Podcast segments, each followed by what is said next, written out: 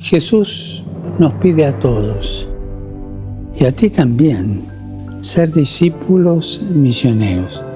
¿Estás preparado?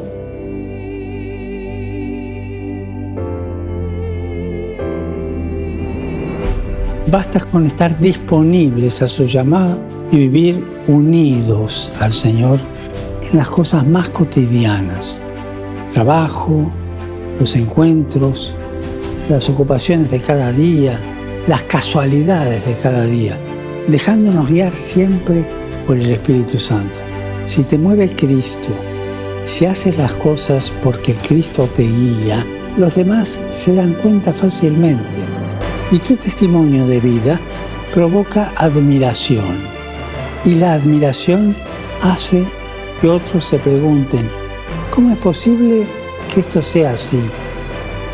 ¿De dónde le viene a esta persona el amor con el que trata a todos, la amabilidad, el buen humor? Recordemos que la misión no es proselitismo, sino que la misión se basa en un encuentro entre personas, en el testimonio de hombres y mujeres que dicen, yo conozco a Jesús, me gustaría que tú también lo conocieras.